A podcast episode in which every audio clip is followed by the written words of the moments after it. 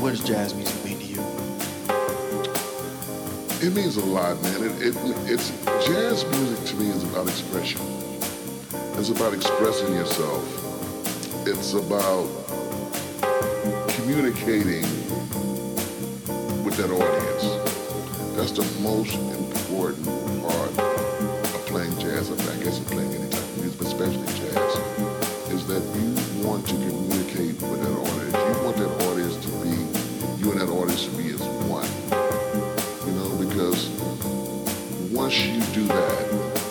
once you do that, it's, it's gravy, man. It's gravy.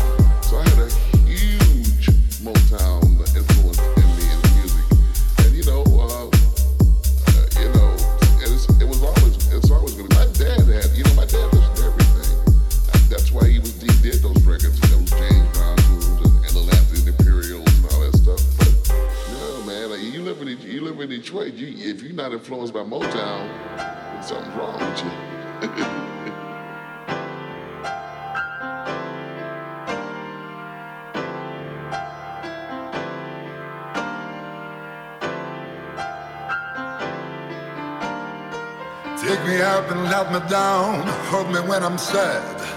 Take my eyes to look around, take my ears to listen to the stars.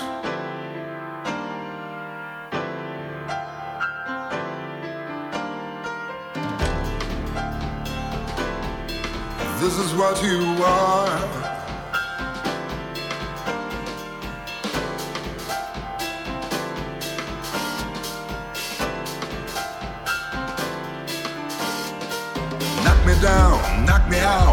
me feel shy.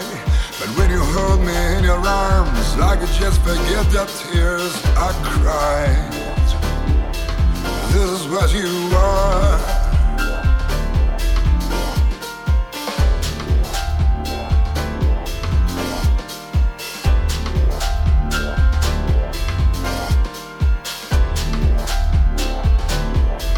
This is what you are.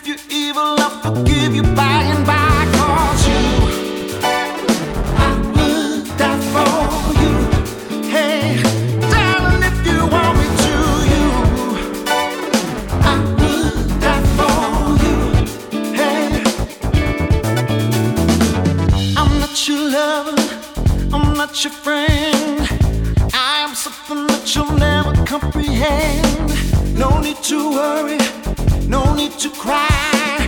I'm your Messiah.